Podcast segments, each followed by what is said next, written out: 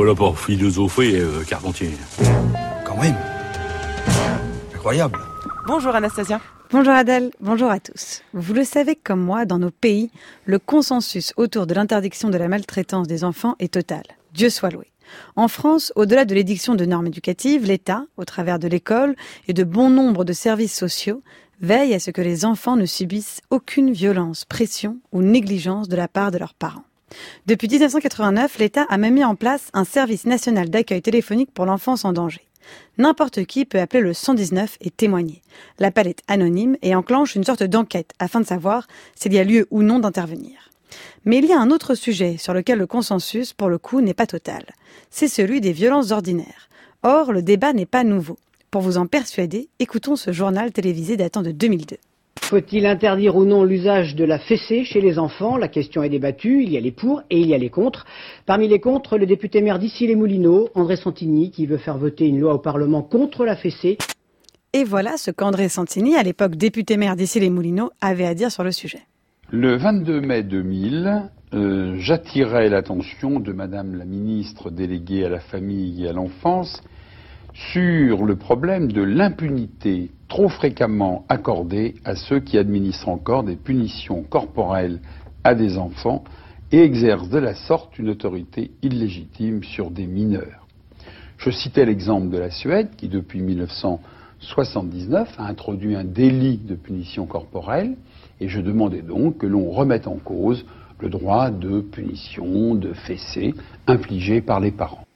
Mais à ce moment-là déjà, y compris chez les défenseurs de la petite enfance, l'interdiction de la fessée ne paraissait pas tout à fait nécessaire. C'est ce qu'exprimait dans le même journal télévisé Francisca Dosé Flamand, psychanalyste et militante pour la bientraitance des enfants. Légiférer, c'est un peu tôt aujourd'hui. C'est plus une affaire de culture que de loi. Une question non pas de loi mais de culture.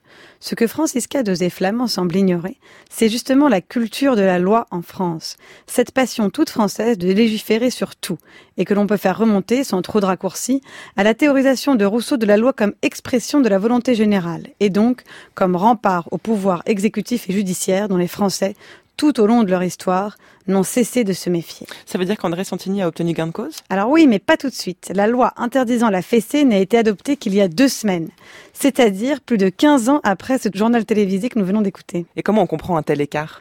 On peut avancer plusieurs explications. À vrai dire, il y a eu plusieurs tentatives pendant ces 15 années, mais aucune n'a vraiment abouti. La dernière date de 2016. C'était une mesure greffée au projet de loi égalité et citoyenneté.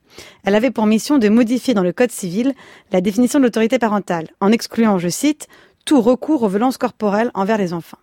Mais la mesure a été censurée par le Conseil constitutionnel au motif qu'elle n'avait aucun lien avec le projet de loi initial. C'est ce qu'on appelle en droit un cavalier législatif, une technique bien connue des juristes qui tente à faire passer une disposition législative sans éveiller l'attention de ceux qui pourraient s'y opposer. Car de l'opposition, il y en a. Si des associations telles que la Fondation pour l'enfance ou l'Observatoire de la violence éducative ordinaire, suivies par de nombreux acteurs publics et de nombreuses personnalités politiques, militent pour ce qu'ils appellent une éducation bienveillante ou encore une parentalité positive qui exclut tout châtiment corporel, fessée ou gifle, l'idée a du mal à prendre et la fessée et la gifle sont encore perçues par beaucoup de parents comme une correction parfois nécessaire et qui ne témoigne en rien ni d'une maltraitance ni d'un manque d'amour.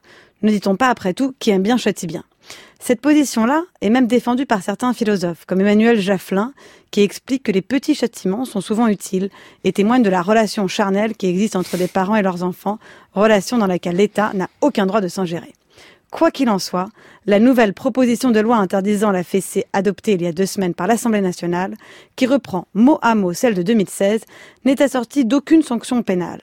Elle est avant tout à visée pédagogique, de l'aveu même de ses rapporteurs de la pédagogie sans sanction, voilà une vision bien étrange. Reste à savoir si la fessée peut avoir une fonction pédagogique. Merci Anastasia Colosimo, votre chronique est à réécouter en ligne sur le site du journal de la philo.